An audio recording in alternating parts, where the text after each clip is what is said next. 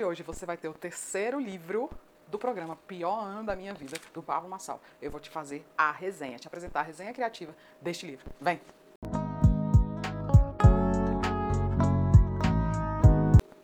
E aí, minhas belezas? Por aqui, Milena Aquino.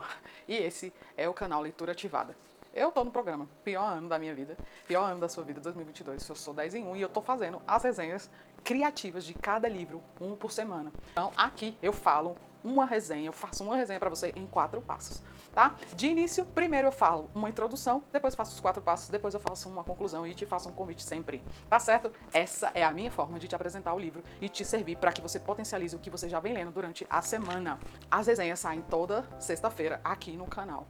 São resenhas criativas do livro que eu vou vendo, lendo e aprendendo durante toda a semana. Então vamos lá para uma breve introdução de quem é esse cara, quem é, é o Jim Collins.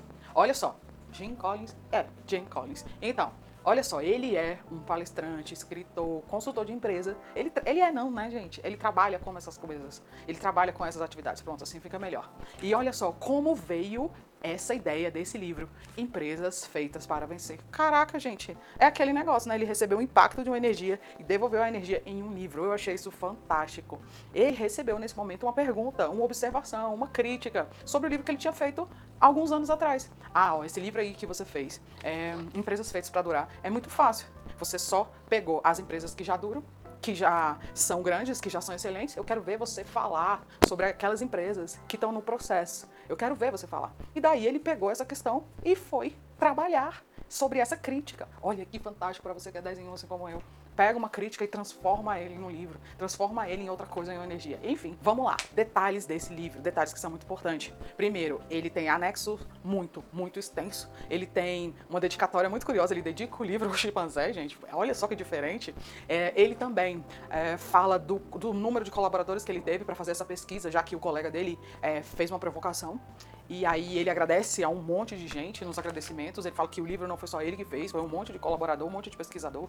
É, ele também é, é importante destacar o epílogo porque lá ele responde a 17 perguntas e quando você capta essas coisas dos anexos é, de um livro, o miolo fica muito mais claro para você. Então eu fui lá e estou destacando isso para vocês, que o epílogo tem 17 perguntas que te alimentam a entender a teoria como um todo, que eu vou explicar já já.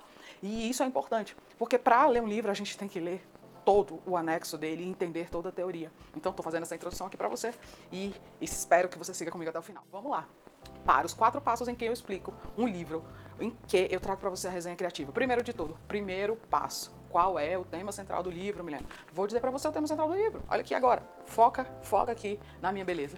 O tema central do livro é o caminho que uma empresa faz. Se ela é uma empresa boa, para virar uma empresa excelente. Então o livro vai dizer este caminho que uma empresa percorre. Então, agora eu vou te dar quatro frases para você ver como eu consigo provar o tema central para você. Olha só, primeira, tá aqui na página 14, eu vou ler para você. Se foca. Cinco anos após o fatídico jantar, aquele que eu falei que o amigo dele falou alguma coisa lá, com um questionamento sobre o livro anterior, eu e minha equipe explorávamos os mecanismos internos da transformação de empresas que levaram empresas boas para serem excelentes. Essa é uma frase que eu provo o tema central do livro para você. Outra, outra frase que eu vou dizer para você, encontrei aqui na página 16. Olha isso. Este livro é dedicado a ensinar o que eu aprendi durante a pesquisa. Outra página, outra frase para dizer para você aqui, ó, tá na página 50. Até agora, até o capítulo 5, é, eu mostro as pessoas que trabalham nessas empresas. E a partir de agora, eu mostro, a partir desses outros capítulos, eu mostro para você o que essas pessoas fazem nessas empresas que levaram a empresa até a excelência. Muito bem. Olha só, frases. Mais uma frase para você. Página 98. Não importa qual triste fosse a situação da empresa, ela sempre tinha fé inabalável de que seria uma empresa excelente. Pronto, essas frases eu captei para você falar: "Uau, o tema central se encaixa nessas frases que você está ouvindo. Essas frases que a Milena está falando realmente provam o tema central que ela está dizendo. Então, se você não tinha se atentado para isso, eu estou te falando agora. Olha só, até agora eu já te dei algumas informações e eu quero te pedir o seu like nesse momento.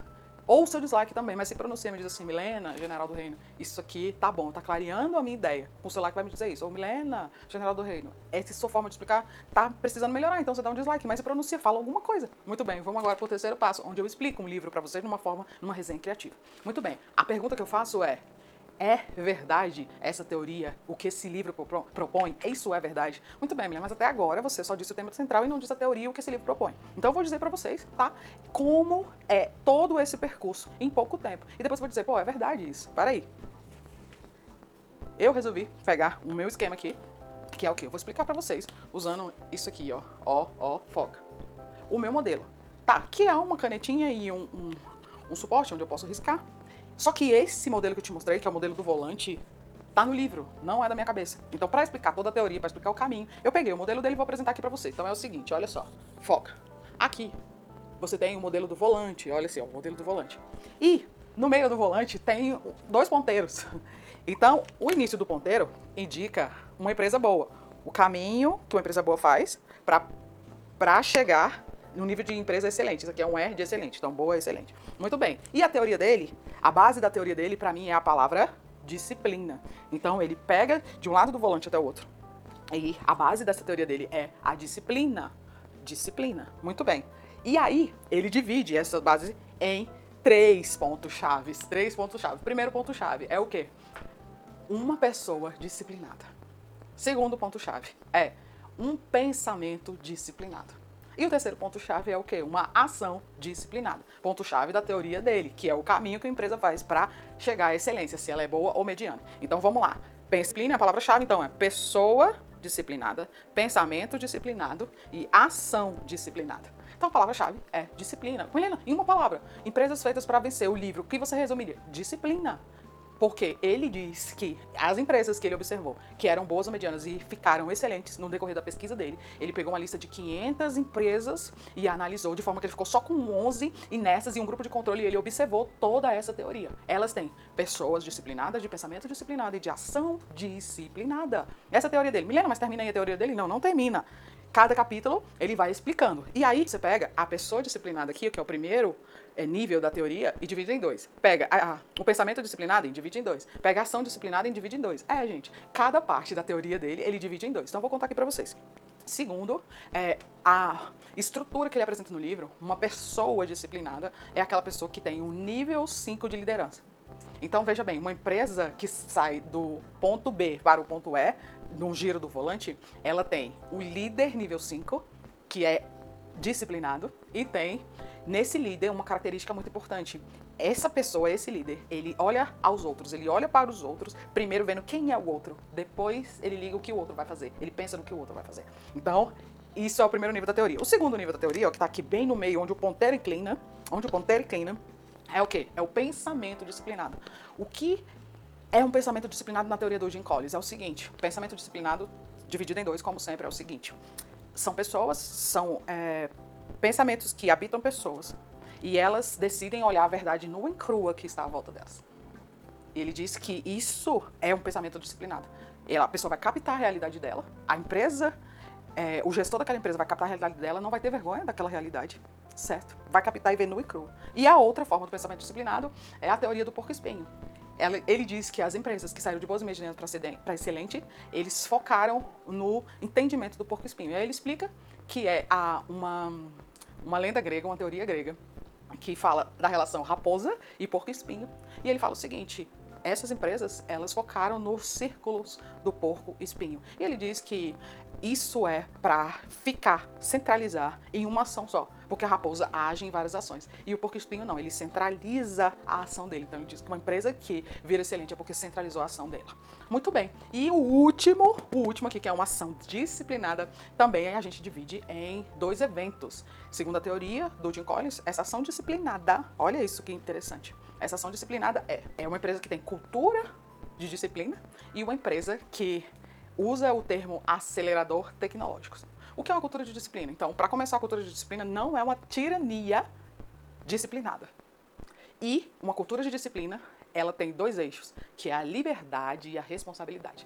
Eu me lembrei muito de Viktor Frankl, que eu tenho uma resenha aqui no canal, que eu vou deixar, você pode ver, e vou deixar no card para você. E ele, inclusive, cita Viktor Frankl. E outro exemplo, e é isso. Inclusive, Vitor Frankl tem uma torre nos Estados Unidos, que é a torre da responsabilidade. Então, a pessoa, a empresa de cultura disciplinada, ela não entende que é livre para tudo. Ela entende que a liberdade dela só vem a partir da responsabilidade que ela tiver.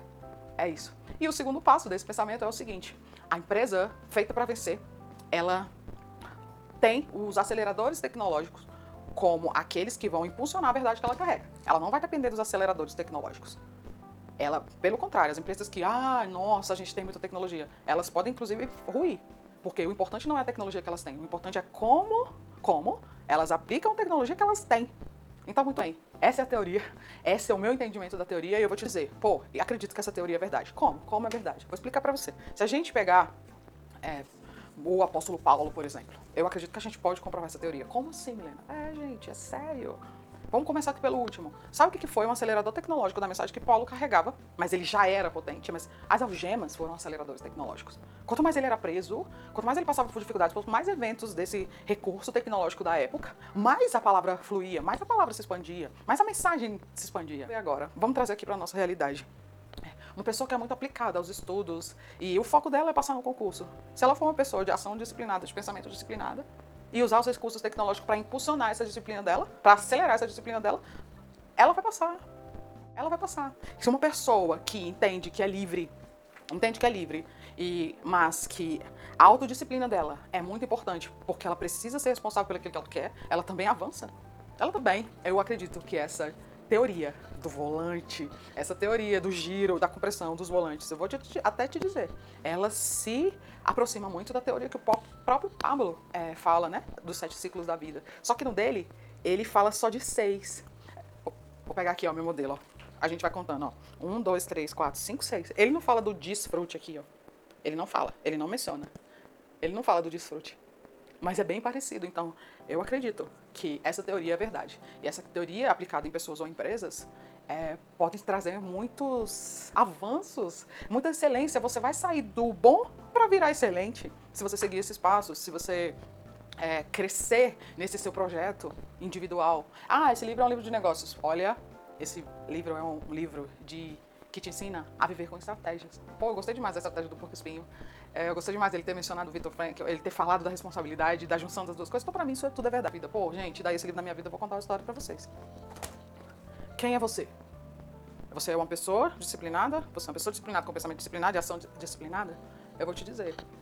Eu sou uma pessoa disciplinada, de pensamento disciplinado e ação disciplinada, e eu não quero desistir disso. E eu quero que você me fale. Quem é você agora? Você está sendo uma pessoa disciplinada? Ah, Milena, de vez em quando. Você tem um pensamento disciplinado? Ah, Milena, tem uma ação disciplinada. Quem é você? Me diz. Você é uma pessoa que entende liberdade e responsabilidade junto ou você só quer saber da liberdade? Conta aí pra mim nos comentários, eu vou gostar de saber.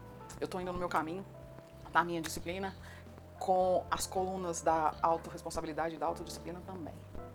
Eu quero continuar aqui fazendo resenhas, fechar esse mês. Deixa aí pra mim a sua opinião. Quem é você nesse mês? Quem é você nesse pior ano? Fique bem, eu tô bem. Até o próximo vídeo do canal. Beijo. Tchau! Uh.